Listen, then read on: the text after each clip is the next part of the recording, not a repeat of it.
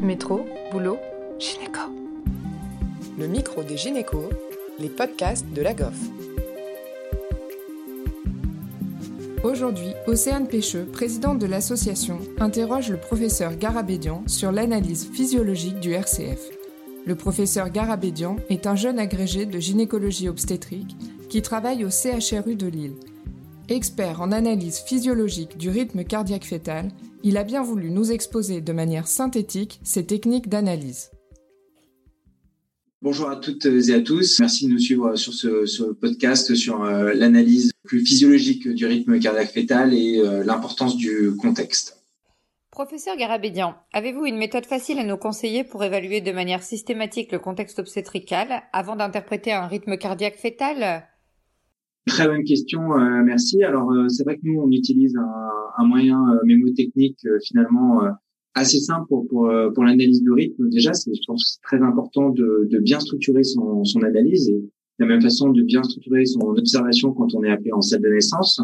Donc nous on utilise compte de bavard. Alors c'est c'est ça peut faire un petit peu rigoler entre guillemets ce, ce compte de bavard, mais ça permet de rappeler que faut évidemment prendre en premier le contexte, puis ensuite, on va aller regarder euh, le rythme de base, euh, ses variations, la présence d'accélération, la variabilité, la présence de ralentissement, le D pour dynamique euh, utérine, ce qu'on a un peu tendance à oublier, et le S pour synthèse. Et quand on regarde pour le, pour le contexte, il y a un acronyme anglais qu'on utilise beaucoup et qui a été publié par Edmund Chandra et qui est simple à retenir, c'est Mothers. M pour méconium, O pour euh, ocytocine, parce que vous savez que euh, ça fait des contractions plus fortes, plus intenses, avec euh, plus rapprochées, avec moins de temps de récupération pour l'oxygénation fétale entre deux contractions. Le T pour l'hyperthermie maternelle, la température. Le H pour hémorragie et puis l'hyperstimulation utérine. le E donc pour épidural, donc 11% d'anomalie du rythme hein, dans les suites de la peau du péridurale dans une belle étude de Robert Debré de Diane Korb. Euh, le S pour euh, l'utérus cicatriciel, hein, euh, pour SCARE, et le R pour le rate of progress, qui est finalement aussi, bien sûr, dans le contexte de voir comment se déroule le travail et la dilatation.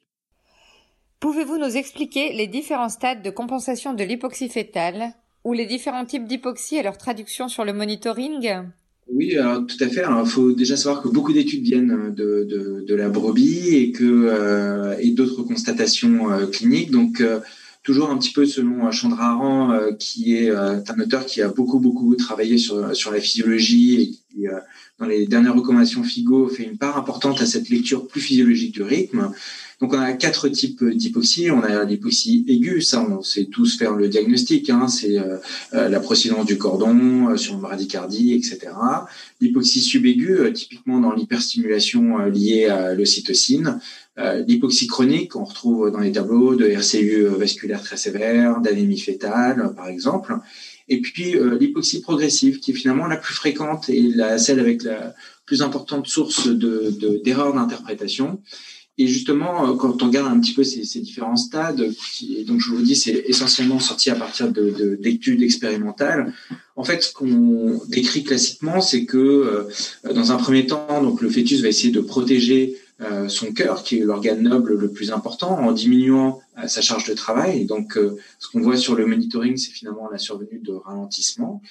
Puis ensuite, il va essayer de préserver son énergie. Donc, on va avoir finalement une disparition des accélérations. Puis on va avoir une augmentation de la ligne de base, et ça j'insiste sur ce point, c'est plus intéressant de regarder l'augmentation de la ligne de base que finalement classer euh, en tachycardie, pas tachycardie, etc. Ce qui est intéressant, c'est de voir vraiment la dynamique. Et c'est pareil pour les ralentissements, c'est de voir comment évolue le travail depuis le, début. Et donc euh, cette modification de la ligne de base, elle est euh, faite essentiellement sous l'effet des catécholamines et du système nerveux autonome avec la part sympathique. Et qu'est-ce qu'on voit? On voit l'augmentation de la fréquence cardiaque qui permet une meilleure redistribution du sang oxygéné, une vasoconstriction périphérique qui permet une redistribution vasculaire vers les, organes nobles, donc aussi le cerveau, et puis l'activation de la glycogénolyse, et c'est là où le fœtus passe en euh, métabolisme anaérobique. Du coup, l'augmentation de la ligne de base est significative à partir de combien de battements par minute en plus?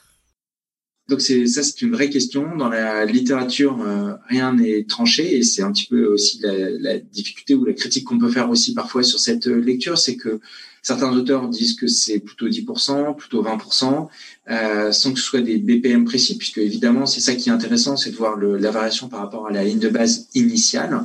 Le seuil de 20% semble quand même assez intéressant et significatif.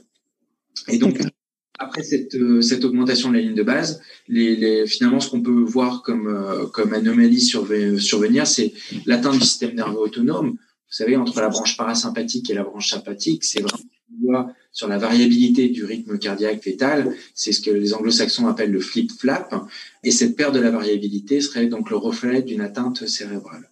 Avant finalement une vasodilatation complète, et c'est là où c'est très piégeux, c'est le retour à la ligne de base, parce que finalement, il y a cette vasodilatation avant le end stage qui est vraiment la bradycardie euh, terminale.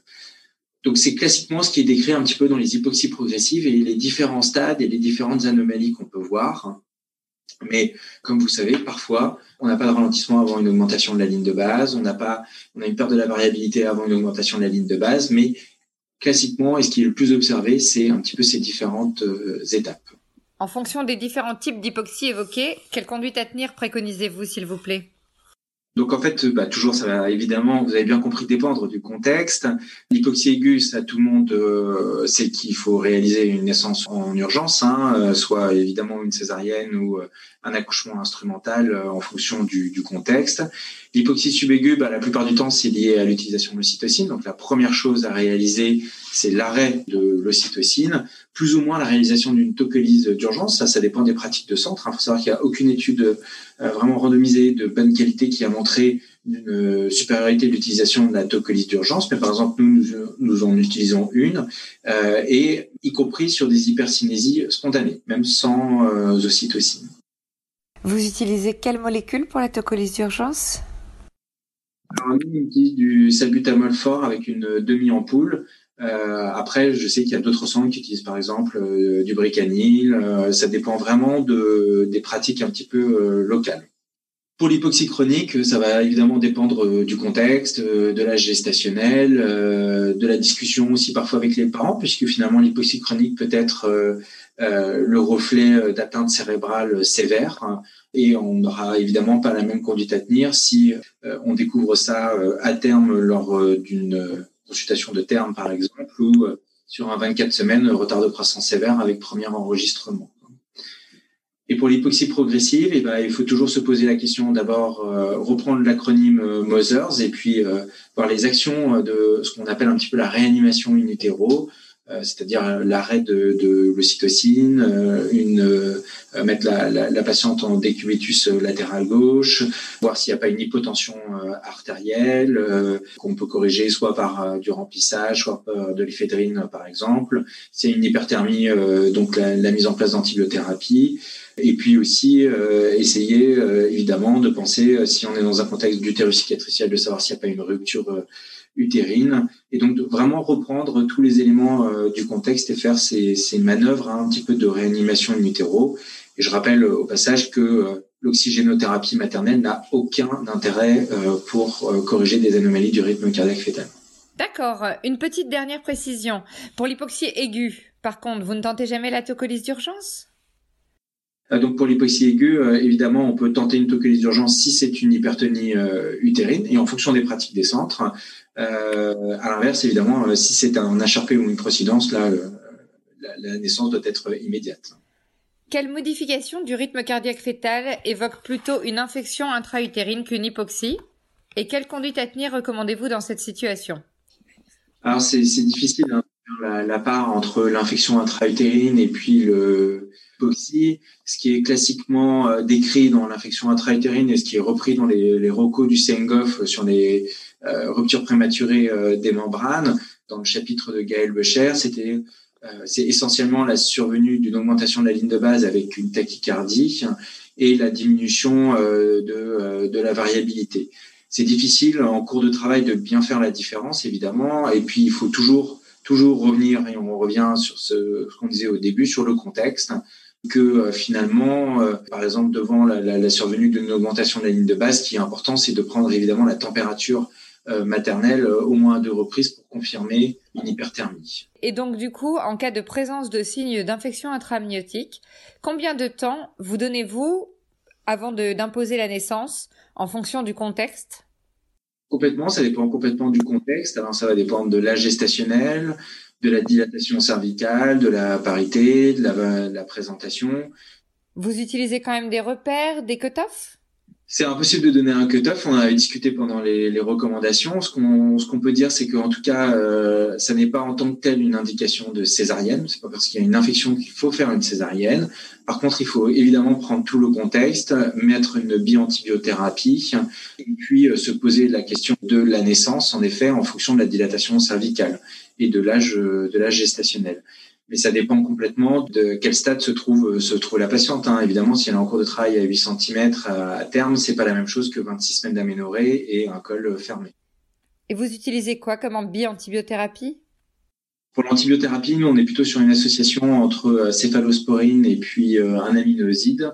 Et donc, c'est, euh, en tout cas, dans les recommandations, c'est justement l'association soit d'une pénicilline ou d'une céphalosporine avec une, un aminoside. Un grand merci au professeur Garabédian. Pour en savoir plus, vous pouvez vous procurer son livre sur l'analyse pratique du RCF publié chez Elsevier Masson. Merci à tous de nous avoir écoutés aujourd'hui. Rendez-vous la semaine prochaine pour un nouvel épisode. Vous retrouverez toutes les ressources et références de ce podcast dans la description.